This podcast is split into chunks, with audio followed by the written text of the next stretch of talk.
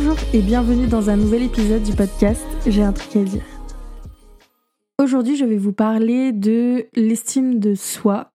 En fait, ce sujet, il m'est venu, enfin, l'idée m'est venue de faire ce sujet parce qu'il y a, il y a quelques semaines, j'ai fait un atelier sur l'estime de soi avec euh, Pôle emploi. On était euh, plusieurs euh, ben, bénéficiaires du chômage à être là et à probablement manquer d'estime de soi. On a assisté à une présentation qui, ma foi, n'était pas très pertinente selon, enfin, selon moi. C'était pendant 4 heures et non 3 en fait. C'était pendant 3 heures et elle a passé la plupart du temps à nous donner des définitions de ce que c'est l'estime de soi, mais très peu d'exercices ou de pistes ou des choses un peu plus personnelles pour essayer d'avoir plus d'estime de soi.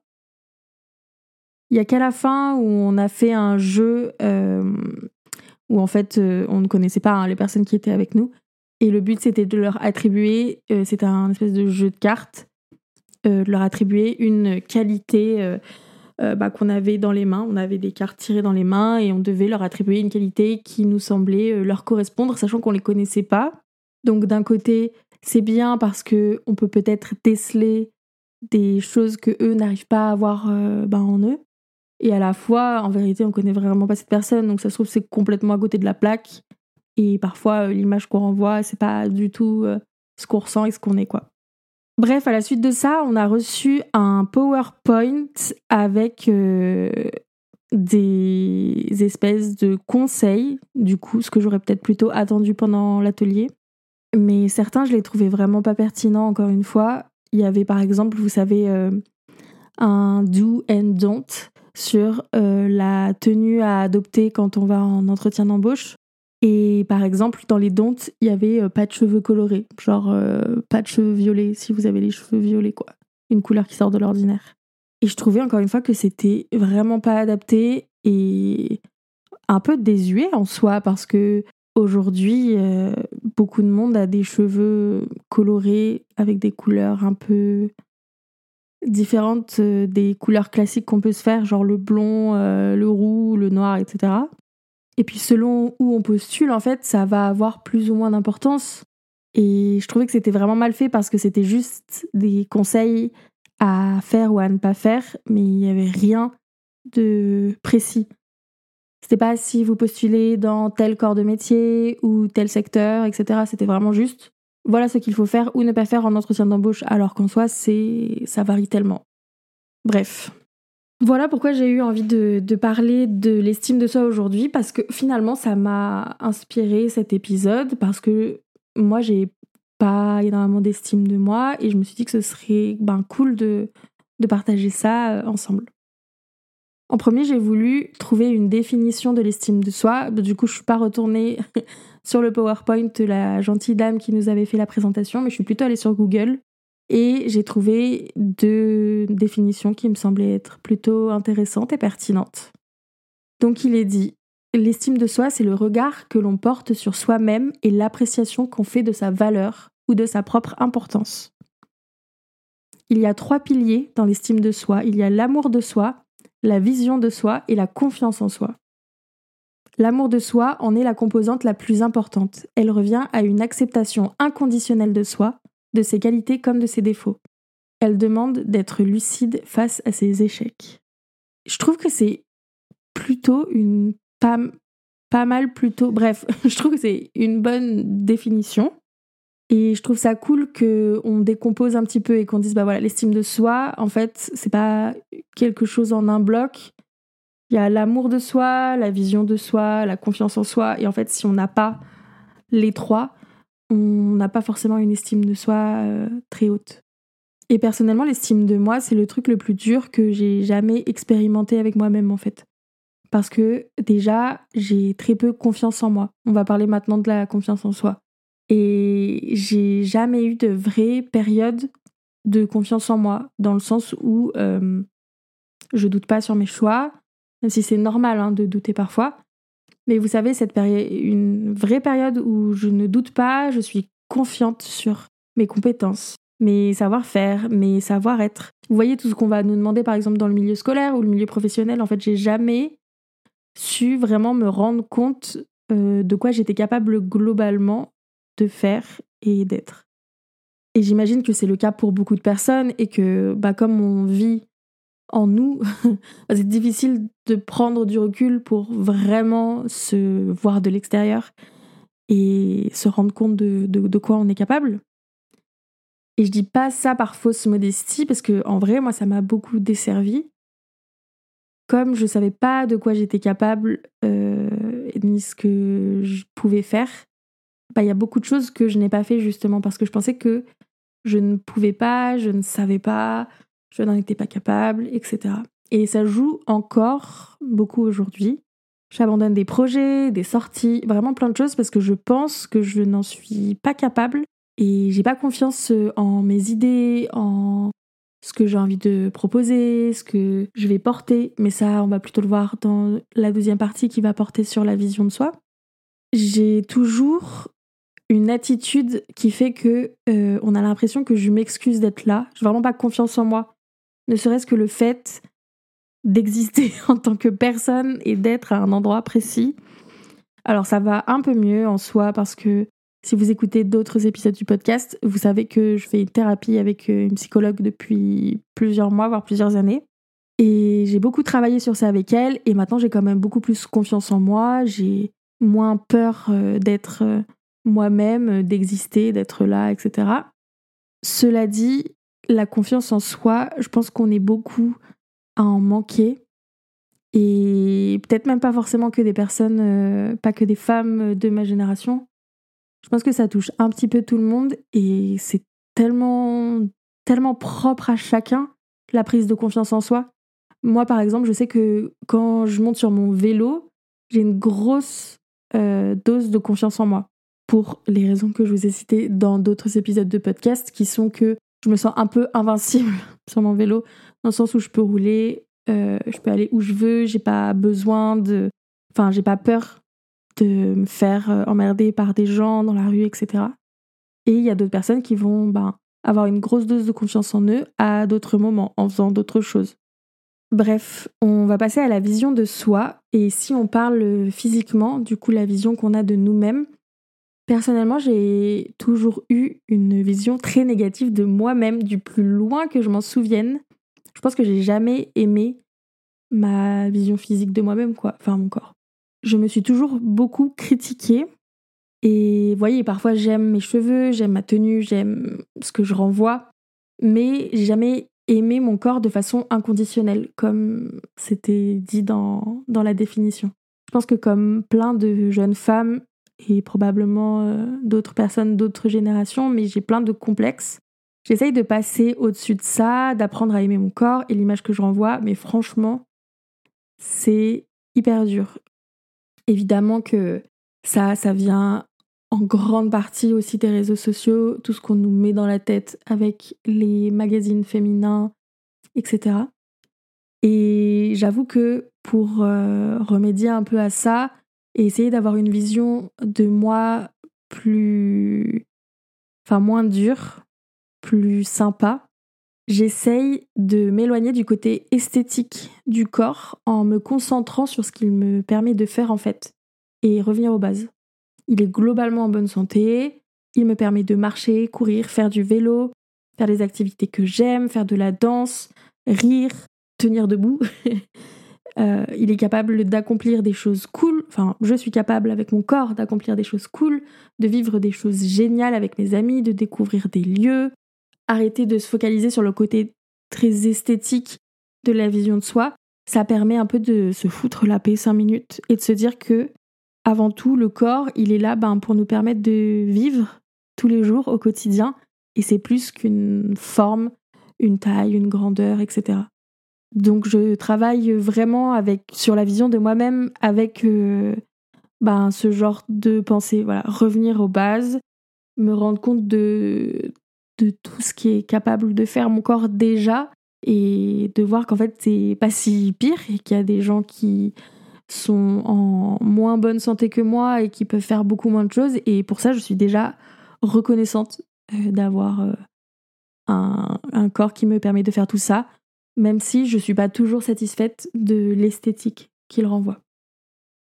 En ce qui concerne la vision de soi, peut-être plus mentalement, psychologiquement, enfin voilà, tout ce qui n'est pas du physique, je trouve que c'est une partie qui est très dure aussi. C'est comme quand on va se demander, on va, on va vous demander, ben c'est quoi euh, euh, vos qualités, c'est quoi euh, vos défauts, comment vous êtes au quotidien, est-ce que vous êtes une personne gentille, etc. Enfin, essayer de se définir, d'avoir une vision, de sortir de nous-mêmes pour essayer de se figurer qui on est, quoi. Enfin, c'est super dur. Alors évidemment, je sais qu'il y a des choses je suis plus ceci ou plus cela, mais euh, c'est quand même très compliqué. Et pour ça, c'est cool parce que de temps en temps, euh, enfin de temps en temps, non, je l'ai fait genre une fois dans ma vie, voire deux. Je dis genre à mes, amis, à mon copain, vas-y, qu'est-ce que tu penses que sont mes qualités ou mes défauts? Et c'est marrant parce que parfois ça me permet d'avoir une vision sur moi-même que je n'avais pas du tout euh, avant que quelqu'un me le dise. Et c'est cool. Essayez de le faire chez vous. Parfois, euh, on peut être vraiment surprise de ce que vont nous dire les autres et on va se dire Ah quoi, mais moi vraiment, t'as l'impression que je suis quelqu'un de très empathique, alors que peut-être vous avez l'impression que vous l'êtes pas du tout. Et ça peut faire du bien en fait, parfois, parce que c'est vrai qu'on se dit peu les choses, même euh, avec les gens qui sont proches de nous. Et souvent, ça fait du bien, ça fait plaisir. Pour parler de l'amour de soi, ça va être euh, un peu plus long, je pense que pendant longtemps, je ne m'aimais pas. C'est très triste dit comme ça, mais c'est vrai que je me trouvais tous les défauts du monde. Alors que clairement, tout le monde n'a pas que. Enfin, tout le monde a des qualités. Je n'ai pas que des défauts, quoi. Mais je les voyais pas, les miennes, de qualité. Je trouvais toujours que j'avais quelque chose à améliorer, à changer. Je dois changer euh, ma façon de parler. Je suis trop ceci ou trop cela. J'étais jamais contente de qui je suis. Et aujourd'hui, je suis plus du tout en accord avec euh, cette mode de devoir toujours s'améliorer et améliorer nos habitudes et façons de faire pour tendre vers quelque chose de plus en plus parfait. Vous voyez très bien ce que je veux dire. Euh, si vous êtes sur les réseaux, vous vous en rendez bien compte. On nous demande toujours de devenir la meilleure version de nous-mêmes. Et avant, j'étais vachement là-dedans. Je me disais que je peux peut-être essayer de, de tendre vers de la perfection si j'essaye de modifier absolument tout dans mon quotidien, dans ma vie, dans ce que je fais, pour essayer d'aller vers les choses les plus parfaites, les plus nobles. Et aujourd'hui, ça me rend dingue, ce genre de discours, parce que je trouve qu'en fait, on prend même plus le temps d'apprécier qui on est et ce que l'on est et ce que l'on a. En fait, on est toujours à la recherche d'une meilleure version de nous-mêmes, comme si on n'était jamais assez bien. Et je dis pas qu'il faut jamais se remettre en question, euh, bien sûr que non. Je pense que c'est important et qu'il faut savoir le faire quand il faut le faire, se remettre en question. Mais tout remettre en question de sa vie pour essayer de coller à des standards établis par des personnes qui n'ont même pas euh, la même vie que nous, ça n'a pas de sens. Je pense par exemple à la Miracle Morning là, qui était vachement à la mode il y a quelques années, qui j'ai l'impression, un peu lancé le truc. Comme tout, je pense qu'il faut savoir prendre ce qui nous correspond, si ça nous intéresse, mais pas forcément appliquer à la lettre tous ces préceptes un petit peu sortis du chapeau. Et je pense que c'est vraiment en se connaissant qu'on apprend euh, bah, qu'on a moins besoin de changer tout le temps en fait. C'est pas parce qu'on se lève pas à 5 heures du matin que euh, notre routine du matin ne nous correspond pas et qu'elle n'est pas bien en fait. Si pour vous, euh, vous levez une heure avant de partir, ça suffit largement. Grand bien vous fasse, vous n'avez pas besoin de vous lever 4 heures avant pour méditer, écrire, lire et que sais-je. Bref, coup de gueule terminé. Peut-être qu'on en reparlera dans un autre épisode de podcast.